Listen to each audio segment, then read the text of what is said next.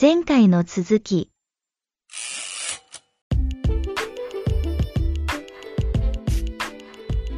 そう最近ワインの中でブルーワインっていうのを見てああ、はい。あれめちゃめちゃ綺麗ですねですね。で、その名前があのケサネというんですけど、今朝ねケサネ、そうそうで、僕の娘の名前もケサネ。そうなんですねはい、同じ名前です。あの、ケサネというのは、もともとお花の名前です。日本語で言うと、忘れな草というえー、青いお花。で、そのお花の色を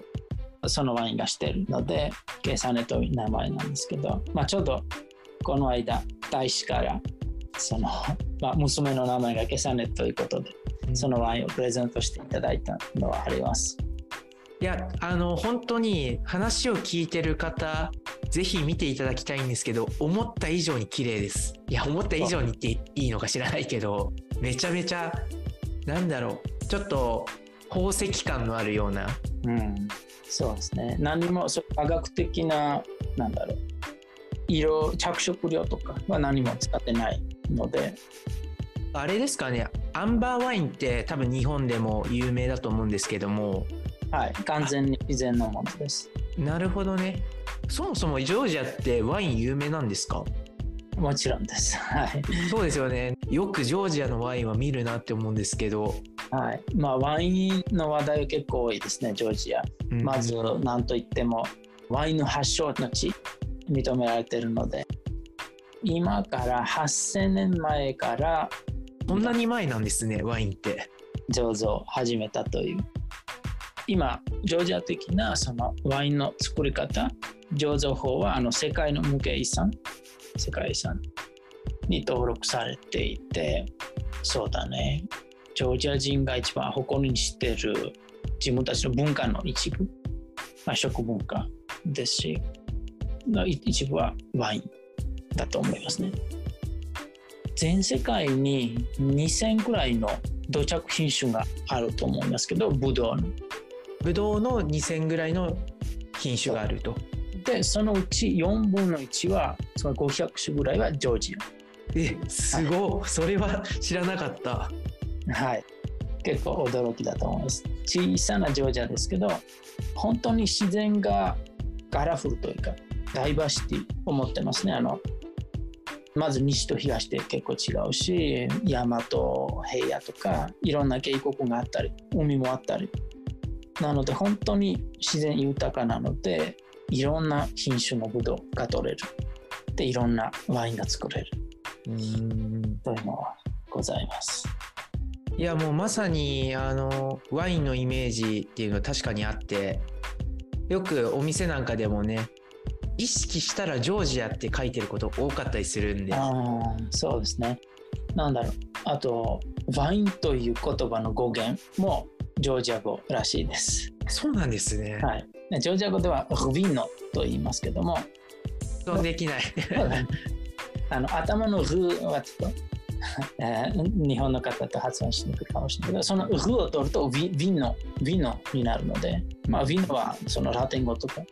ワインという意味だしその説が影響力あります。うんうんうんだかまあ自然が雄大なイメージ、まあ、あと先ほどお話があったように、えー山脈があり平野があり。で川もあの大事な川があり。あと東と西でも自然が違う。というふうには伺ったんですけども東と西はなんかこう違うみたいなのがあったりするんですか？えー、と西の方があの海に面しているので温暖な気候ですね。うんで、まあそのまあ、湿気とかも降水量も比較的高い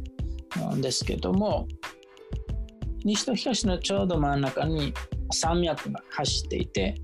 国を2つに分けてるんだけど東の方はもっと内陸的な大陸的な気候ですねもっと乾燥した感じですねでまあ西にも東にも高い山はあって、まあ、そこはそんなに変わらないけども西と東の平野は結構違ったりします。まあ、ちょうどそれこそ大使のツイッターだったかな？こう拝見してこうハイキングみたいなことをされてるのを見たんですけども、ハイキングとか自然のレジャーみたいなのは盛んなんですか？盛んですね。はい。山登り、うん、すごく盛んです。まあ、山でいうと、まずあのヨーロッパの中で最も高いところに定住うんがあるのは、つまりその村があるのはジョージア。あそうなんですねだいたい3000メーターぐらい。3000って富士山が3700何歩だった気がするので、それに近いような環境の中で住まわれてるとそんな感じです。すごいなそれはそういうのがあったりするので、もう登山というのは昔からすごい盛んですね。イバネさんのご出身はざっくり言うとどの辺って言えるんですか、先ほど申し上げたあの真ん中に山脈が走ってるというふうに申し上げたんだけどもちょうどその山脈の東側ですけど真ん中ですね全体で見るとど真ん中の、まあ、東の方という感じです。じゃあ割と山が近い生活をしていた。そうですね。でもその山脈は1000メーターとかそれぐらいなので 他のコーカサス山脈に比べると低い方。まあでも日本で考えるとね日本で 1000m 級の山ってそんなにないと思うので。そうですねその子供の頃とか山出かけたりあるいはどうなんだろう虫取り川遊びみたいなのもされてたんですか、そんな感じです。キノコ狩りとか、あと滝のところに行って、シャワーを滝で浴びるとか。すごい野生な感じがすごい伝わりますね。夏休みかな、主に。うん、まあというジョージアの自然みたいなのもねぜひぜひ体験しに私自身も行きたいなと思ってるとこですね。今行くんだったらやっぱトルコ経由とかドバイ経由とかあそういう感じになるんですかね？そんな感じです。カタールか、エミラッツか、トルコ。じゃあちょっと時間作ってぜひ行きたいと思います。はい、ぜひ来てください。であと一つこういうタイミングだからあのぜひぜひ話聞いてみたいなという内容があってジョージアって歴史的に言うと割と緊張関係の多い歴史特にこれはイバネさんが生まれた後もあったと思うんですはい。いわゆる戦争とかがあったのかなとはい。で、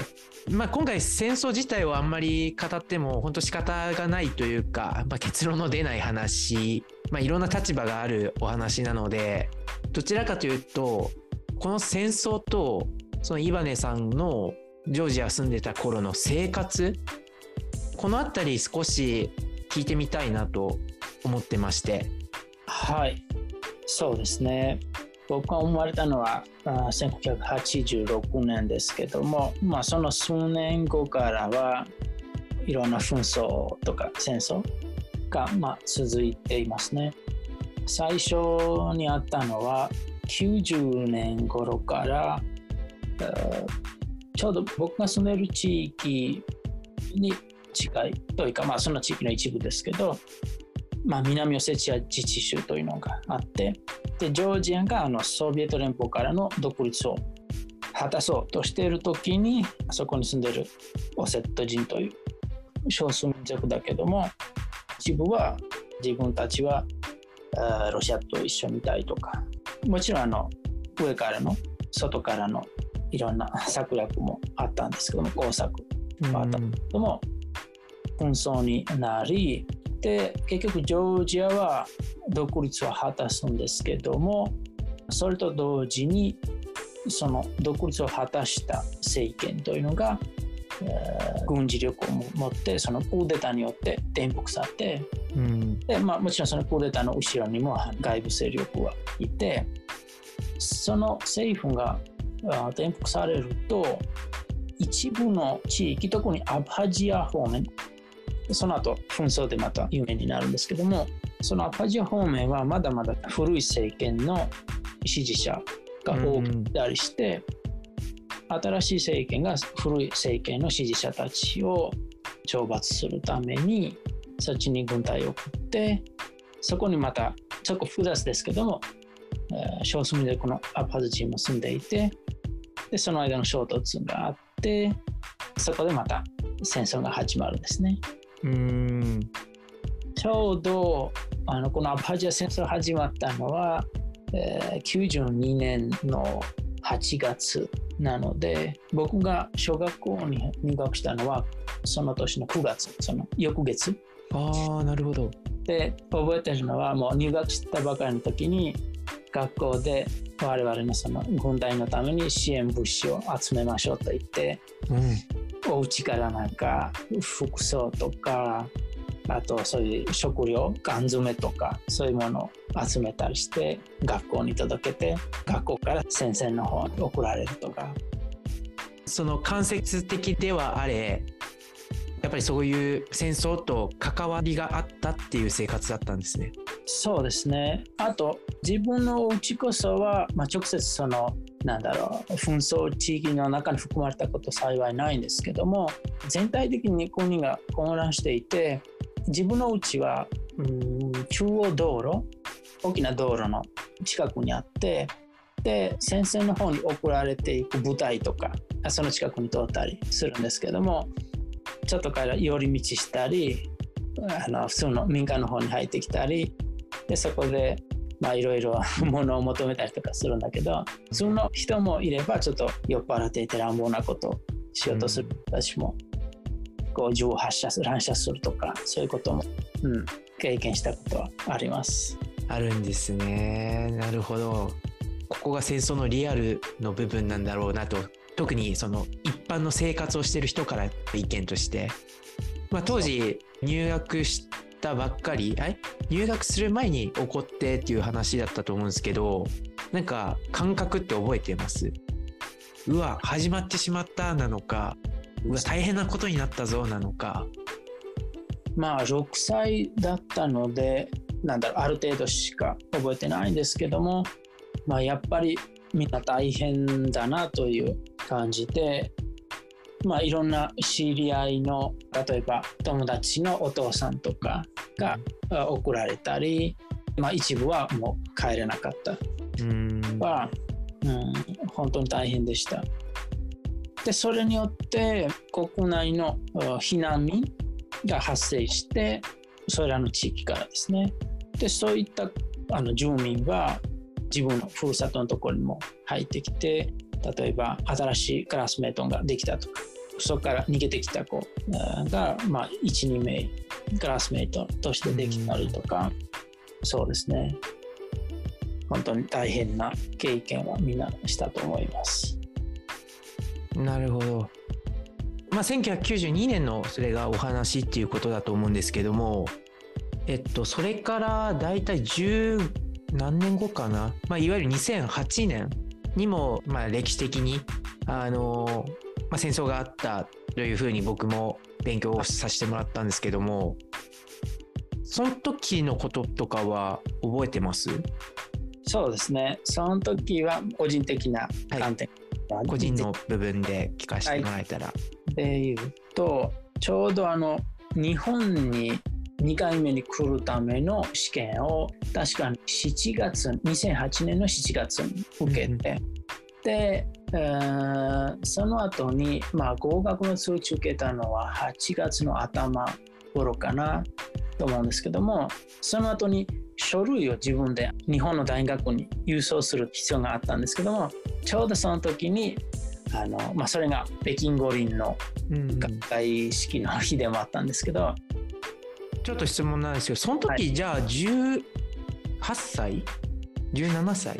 あ、その時はもう23歳。あ、その時23歳なんですね。っていうことは大学在学中のお話って感じですかね。あ、22歳か。22歳で、飛び石の、そのジョージアの大学をちょうど卒業したのはそのあ7月。なるほど、なるほど。で自分のあの飛び石の大学卒業したとともにあの日本の大学院に入るためのコンクールに参加してそこのコンクールの結果が分かったのはそうですね。8月頭。ちょうどその時に戦争が勃発したという。ということはもう多分日本の大学生の感覚とかで言うとすごくセンシティブに感じるタイミングだったんじゃないかなと思うんですけど、うんですね。もう間違いなくそこでなんだろう。あなんと言うんでしょうね。もう笑顔のえー、量がもう著しく減った。そこを境に。あもう本当に大変でしたね。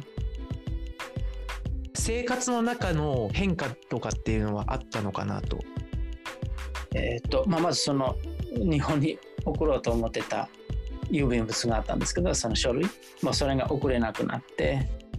でその時にあ確かにあれですね。あの隣国のアゼルバイジャンの日本大使館から大使館員が来てくれてでその人に預けたのかなと思います書類。まあ本当にギリギリのところで。そういうエピソードもあったりして。ででその戦争の間はまあ僕はその時は首都のトビリシにいたんですけども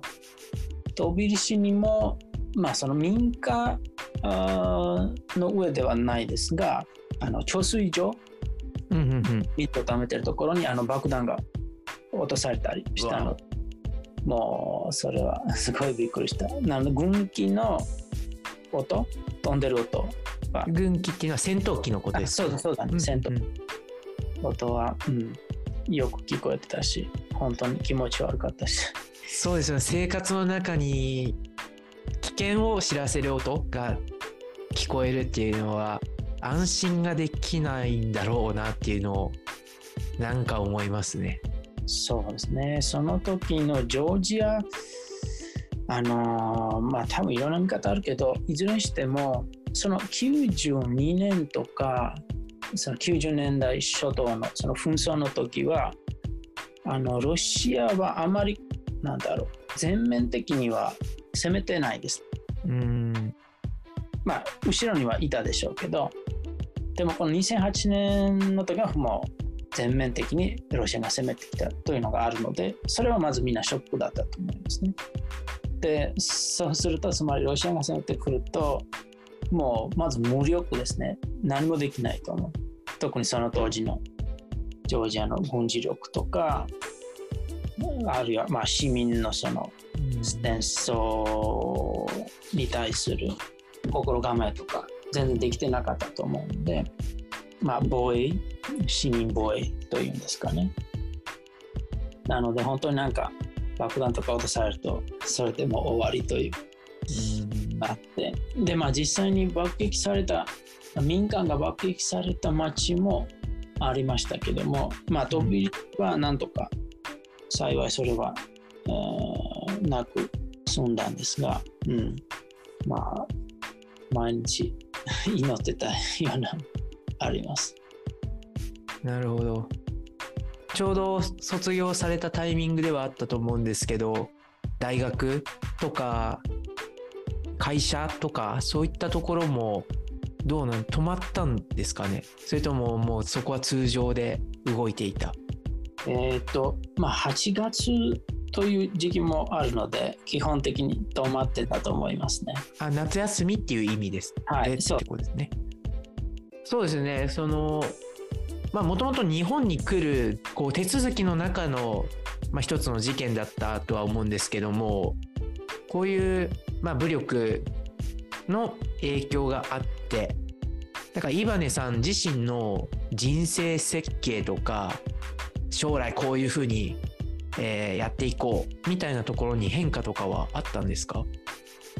えっとまあその日本に来る前から基本的にその研究テーマはある程度あのもう決めてはいたんですけどもその事件の後はもっとやっぱり領土問題研究したいなという、うん、意思は強まったのかなというふうに思いますね。日本に来てから、まあ、丸6年間はその問題は研究してたというのはありますね。だからジョージアに戻ろうみたいなところとかは当時は思ってたんですか？そうですね、そこ、あんまりクリアにはなってなかったんですけども、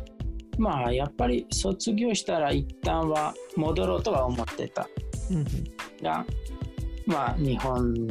で、その後、配偶者となったうん人になってから、はい、とりあえず日本でに残ろうというふうに、そういう方向に進みましたね。ありがとうございます。あのー今のタイミングで言うと、ジョージア含めた環境が大きく変わってるタイミングなのかなと思うんですけども、特に今、ウクライナとかもよく取り上げられますけど、ジョージアの、ね、あの、イバネさんは長年こっちに住んでるんで、ちょっとそこ自体、帰りが、あの、距離があるのかなと思うんですけども、ジョージアの国の中で今報道とかは結構やっぱされてるんですか？うんもうすごく、すごいされてると思いますね。もう自分たちが、まあ、当事者であるかのような感じ。うんまあ、特にその2008年の経験があるので、まあ、今回の紛争も非常にその構造的に2008年のジョージア戦争に告知しているので非常に似ているので毎日のニュースのトップはウクライナに関係する話だと思いますね。じゃあやっぱりジョージアに住んでいらっしゃる方々も今少し緊張しているようなそんな感じなんですかね？うん、そうです。少しではないです。すごくすごくしてると思います。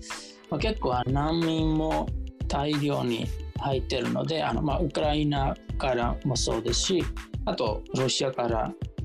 えーまあロシアからは、まあロシアはまだ戦争、そのロシアの領土には戦火は及んでないんですけども、それでもまあいろんな経済制裁とかうん。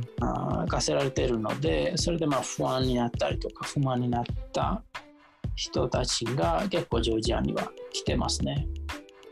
なるほど。これはイバネさん個人の感覚でいいんですけどもこう日本の報道とかそういうのを見てなんか思うこととかってあります？そうですね。まあテレビは実はそんなに見ないんですが まあそれはまあやっぱり日本にとってはこれは他人事ではないですよというふうにこう強調することがあるのでそういうふうに強調する必要があるということはやっぱり結構他人事だと思ってる人が多いと思うんでまあそれは地理的にそれだけ離れてるのである意味仕方ないとは思うんですけどもまあジョージアだとそこはもう最初からあこれは自分たちの問題ですという感覚ですねなるほど違いはあるかと思いますありがとうございます。いやもう本当に僕個人で言うと生まれてからあまりそういった戦争っていうものが身近にはなかった。僕の祖父とか祖母はもちろん少し前のお話ですけど第二次世界大戦のやっぱり近くにいた人なのでまた僕たちの感覚と祖父祖母の世代のえー感じ方もやっぱり違うのかなとは思うんですがまあ同じ世代僕が30で今姉さんが35になったってことですかね。6かな。6か。本当近い年代の方が、まあ、世界ではこういう経験をされている。あるいは、まあ、他の国ではこういう環境にあるっていうところを一つの知識知識で終わらせちゃダメなんだろうけど、まあ、こういう考え方価値観があるよっていうのはぜひぜひ共有しておいて、うん、共有したいなというところもあって少しこの辺りの話も聞いてみました。ありがとうございますはいいえ、こちらこそありがとうございます。この S アクシスでは、まあ、海外のバックグラウンドを持ってる人が日本に来て、日本から見ると、こうだよとか、あるいはご自身の経験からこうだよみたいな、なんかそういうところの体験、意見、考え方がすごく大事なんじゃないかなと思ってやってるんですけども、イバネさんから一言あるいはメッセージみたいなのがあればこれは戦争限らずあの、はいジョージアっていう文化を持ってるイバネさんから何かメッセージいただけると。はいそうですね、まあ、まずあの大森さんのこの取り組みは非常にいいと思います。もう貴重だと思いますね。まあ、せっかく日本に外国の人が結構入られてきてるので、まあ、特に我々で言うと、まあ、留学生で特にあの国費留学生ということなので日本の文部科学省の奨学金で日本に勉強に来てることもあるので我々の意見も何かもっと視野を広げるために役に立てば非常に嬉しいなというふうに思っていますしそうですね今のグローバルな社会においては本当に多様性を持ったその、うん、いろんなバックグラウンドを持った人の意見を聞いて、まあ、それを最終的にそれぞれが判断するんですけどもとにかくいろんな人の意見を